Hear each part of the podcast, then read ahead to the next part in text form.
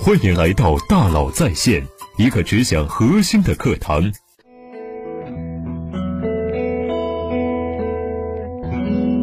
你好，欢迎来到大佬在线。前几日啊，我和二十多位企业家朋友采访了华住集团。你还不知道华住？没关系，但你多半知道华住旗下的酒店汉庭、全季。是的，其实还有还有橘子水晶、花间堂等等。华住旗下有二十三家个品牌，六千七百家酒店，六十五万间客房，市值酒店业全球第三，仅次于万豪和希尔顿。和华住的创始人季琦聊了两个多小时。季琦是一名连续创业者，携程、如家、华住三家纳斯达克上市公司四次敲钟，堪称。传奇企业家，我常说呀，一个人一次成功可能是靠运气，但能两次成功多半是一个深度思考者。一个战略家三次成功，几乎一定是个哲学家，对这个世界运行的底层规律有着极为深刻的洞察。聊完两个多小时，我被这些洞察所震撼了。我在小本子上记了很多，今天呢，我与你独家分享其中让我印象极为深刻的三个方面。你怎么经营一家企业，取决于你如何看待一个行业。在季琦眼中啊，中国的酒店行业就是五篮水果。你去买水果，问有什么水果，店主说有小篮子水果、中篮子水果、大篮子水果，每个篮子里都是各种搭配。你看了看，说我不爱吃榴莲和山竹，可以拿掉，换成多一些葡萄吗？店主说不行。那你就买大篮子吧，里面的葡萄比较多。你说，可是大篮子里榴莲和山竹也多呀，我干嘛要多花钱买我不吃的东西呢？我只要葡萄。店长说不行哦，我们只有三种篮子，你只能挑一个，然后全部买走。这就是中国的酒店业，中国的酒店业就是五篮水果，上面标着一星到五星，你想住哪一个？它们有什么区别吗？按照中华人民共和国星级酒店评定标准，它们的区别主要是硬件和服务设施，比如说。三级星，要有专职的行李员，不少于十六个频道的彩色电视，百分之七十的客房要有小冰箱。四星级，大堂要气派豪华，有足够的停车场，大部分房间不小于二十平，提供擦鞋服务。五星级，房间要有高级地毯，全身镜，有三个以上的宴会厅，中西餐厨房。你说，你想住四星级的酒店，但是我不需要停车场，我不需要小冰箱，我不需要宴会厅、美容美发。我能不要这些，换一张更舒服的床吗？酒店说不行，我们只有小篮子、中篮子和大篮子，这是行业规定，你只能挑一个，然后全部买走。很多酒店买了大量客人用不到的东西给客人，有意思，还真是。我是一个重度出差者，一年要飞一百多天，常常深夜到酒店，第二天大早就走。我几乎从来不用酒店的健身房、游泳池、中餐厅、美容美发、小冰箱、浴缸和电视，但是我知道，我刷卡时已经为这些所有的东西付了费，一年要付一百多次，真是心疼。那怎么办呢？那如何拿掉篮子里的榴莲和山竹，换成消费者最爱吃的葡萄呢？酒店业的葡萄就是睡眠，酒店的本质是用来睡觉的，其他一切设施都是睡觉这件事之外的延伸。在一个干净的环境、安静的空间、舒适的床上睡一个好觉，这是旅行者对酒店这个古老的行业最本质的需求。那下面就简单了：如果消费者只有三百块钱，三星级酒店的预算，我们怎么为他们配水果呢？餐饮设施不重要，酒店的餐饮是出了名的难吃。交通便利可能更重要，大堂不重要，旅客不是来睡大堂的。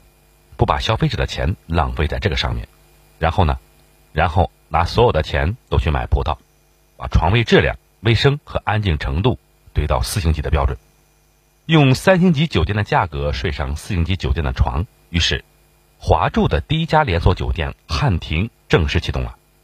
因为击穿了客户真正的需求，汉庭获得了飞速的发展。二零零五年创立，二零一零年上市，今天已经在中国开出了两千六百家酒店。汉庭成了华住集团一百八十亿美金市值的基石。没有什么成功是偶然的，尤其是一而再、再而三的成功。一切长久成功的基础，一定是超预期的满足了消费者的利益。超预期就是超级体验。如果可能，每个消费者都希望用最少的钱办最多的事。比如说，用只能买奥拓的钱买辆奥迪，用只能买经济舱的钱买头等舱，用住三星级酒店的预算住四星级酒店。每一次对超级体验的满足，就是一次对行业格局的重构。说完超级体验呀。说慢流量。二零一二年，汉庭宣布旗下所有酒店 WiFi 免费。今天听起来似乎不足为奇，但是在九年前，这是个爆炸性新闻，因为大多数酒店是把 WiFi 接入作为一项重要的利润来源。我记得那个时候啊，入住酒店打开电脑，我常常面临这样的选择：你是选择每小时八十元，还是每天一百零五元的方案来上网呢？你稍微懂一点，价格锚点，你就会知道，每小时八十元存在的唯一价值，就是让你觉得每天一百零五元便宜，让你觉得傻子才会选择每小时八十元的。酒店用尽了自己的经济学知识，想从上网费上多挣一点钱，但是汉庭宣布免费。但是有一个小小的条件，就是你要加入汉庭会员体系，华住会。机器说呀。因为华住会是汉庭全季以及其他所有加盟酒店的慢流量。什么是慢流量呢？一家酒店的客源可能来自于 OTA，也叫旅行预订网站、旅行社。这些用户呢都是别人给你的，是快流量，就像自来水一样，付费就有。当然，你的客源也可以来自于自己的回头客、自己的会员体系。这些用户呢是自己一个一个经营出来的，是慢流量。像挖井一样，要挖的很久，但一旦挖好，就无需付费了。作为创业者，你是喜欢快流量还是喜欢慢流量呢？季琦喜欢是慢流量。作为携程的创始人之一，他深知酒店和快流量之间的微妙关系。一家酒店接入 OTA 网站，比如说携程、同城艺龙，就像接上了自来水管，看上去不错，付费就有，水费大约在平均房价的百分之十五到百分之二十五。这个数字是高还是低呢？对于不少酒店来说呀，他们的利润才有百分之八到百分之十二。也就是说，OTA 网站从每间房上挣走的钱是酒店自己的两倍，而且水价的定价权几乎完全掌握在 OTA 网站手中。季季想，我一定要自己去挖井。于是这就有了2012年轰动酒店业的 WiFi 免费事件。WiFi 免费只是华住挖井的一个动作。之后，华住会又推出了积分货币化，就是每消费一元就可以得到一积分，每一百积分可以当一元钱花。酒店的房费是公司报销的，获得的积分是自己支配的。一旦积分货币化了，可以在自己度假时直接当钱用。这样，在为公司出差时选择华住酒店并加入会员的人数天天在增加。华住集团首席数字官、华住中国总裁刘欣欣告诉我。再然后，他们引入了共享充电宝项目，也是为了慢流量。你想把共享充电宝放入华住，可以，但是有一个前条件，那就是必须扫码加入华住会，会员可以免费一段时长。当你理解了 G 器的慢流量之后，才能看明白像珠子一样闪落在新闻里的各种策略。这些动作都只有一个目的：加会员。绝大部分酒店集团的会员都是免费加入的，但是华住会的银卡。卖四十九，金卡卖二百一十九，这些钱不能用来换成住宿，只是购买会员身份。华住相信，愿意花钱买会员身份的更认可华住的价值。会员还要卖钱，这太难了吧？难也没关系，难不就是慢吗？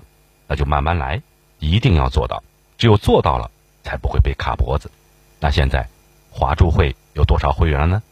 一点七个亿。我听到这个数字的时候还是很震惊的，一点七亿啊！那这一点七亿会员给华住带来什么样的价值呢？刘欣欣给我分享了一个数据：华住旗下酒店的直销占比超过了百分之八十五，这让华住旗下酒店的获客成本大大降低，而其他很多酒店则严重依赖 OTA 网站。更重要的是，华住的有效会员一年能贡献六个晚上的入住。散客只能贡献两个晚上，而 OTA 客人只贡献一点一个晚上，这就是慢流量，汹涌的慢流量。左手是超级体验的酒店产品，右手是慢流量的华住会员，彼此增益，一条增强回路就此形成。下面的工作就是不断推动这个回路，为产品找到更多的用户，为用户找到更多的产品，如此循环扩大规模，在自己和竞争对手之间挖出一条深深的护城河。怎么挖？想尽一切办法提高运营效率。刘欣欣分享了华住看酒店运营效率的三个视角：人房比、出租率和 REV PAR。什么是人房比呢？就是每管理一百间客房。需要多少员工？如果需要三十名，这家酒店的人房比就是零点三。行业平均人房比大约是零点二五，人工成本大约占一家酒店总成本的百分之三十到百分之三十五左右，非常大。把人房比从零点二五，也就是一百间房需要二十五人，减到二三、二十二甚至二十人，对提高效率至关重要。某家高端酒店有个监控房，二十四小时三班倒轮流值班。一般至少六个人，季琦要求把监控屏幕移到前台，并对内容录像。反正硬盘很便宜，这样就减少了监控人工。原来酒店前台入住离店打发票效率很低。二零一四年，刘欣欣通过 APP 把入住时间压缩到一分三十秒，把开发票时间压缩到了几秒，甚至最后通过划掌柜自助入住的方式实现三十秒入住、零秒退房，这样就减少了。前台人工，原来酒店接电话也很花人力，于是华为，于是华住开发了华小二，代替人工接电话。这一项帮助酒店节省了百分之二十五到百分之二十六的工时，每天二点三小时，这样就减少了客服人工。最后，华住的人房比降到了零点一七，也就是一百间客房只需要十七个人来运营，这个数字正在降到十四甚至十三。听上去都是小事，但惊心动魄。彼得·德鲁克说过：“管理就是两件事，降低成本，提高效率。而降低成本、提高效率，都在这些惊心动魄的小事里边。”第二，什么是出租率？就是一百间房有多少间房被卖掉了。今晚五十间房里面住了人，出租率就是百分之五十。那怎么提高出租率呢？首先要有房可以出租，所以啊，一旦退房，打扫必须快。在一客房 A P P 里面，阿姨从打扫完这间房间到下面去打扫那间房间，路线是设计好的，以减少路上时间的浪费。阿姨要在易培训 A P P 学习，拧抹布拧成八分干，擦地面也不会留下水痕，折成八面脏了就反过来用另一面，这样，阿姨可以在三十分钟内把六十八项打扫工作一项不落的做完。最后呢，华住的。出房速度提高了四十四分钟，这样就可以让下一位顾客早点入住，或者多卖一到两个钟点房。提到钟点房，刘欣欣说呀，华住正在重新设计钟点房，一天中多卖两次钟点房，就相当于多了一晚的出租。提到晚上的出租，刘欣欣说呀，他正在尝试把房间从二十点、二十一点、二十二点开始，根据出租率及时促销的方式引入，吸引客人，减少空租。真是绞尽脑汁啊！最后，华住二零一九年平均出租率是百分之八十四点四，远超行业水平。二零二零年受疫情影响，出租率下降。二零二一年，华住的战略目标是重回百分之九十，让满房成为常态。第三，什么是 REV PAR？REV PAR 呢，就是每间可用客房收入。客房是一切收入的来源，每间客房创造的收入越高，酒店经营的效率就越高。那么，如何提高 REV PAR 呢？首先是合理定价，人机合一的系统化定价。华住开发了一套华住超脑，帮助店长做出价格调整的决定，根据供需关系，什么时候涨价，什么时候降价。二零一九年，整个华住集团每天自动调价一千八百六十次。自动调价的比率最高达到了百分之五十八。据其说，我们有六十五万间客房，一年三百六十五天，差不多二点三亿个房晚。如果每间房晚能多卖出三十元，那就是六十九亿元净利润。其次，降低成本以达到更合理的 GOP 经营毛利，想尽一切办法降低成本。华住采购的卷纸是零点四八五元一卷，采购同事想，怎么才能在不降低品质的情况下降低成本？于是他约供应商喝咖啡。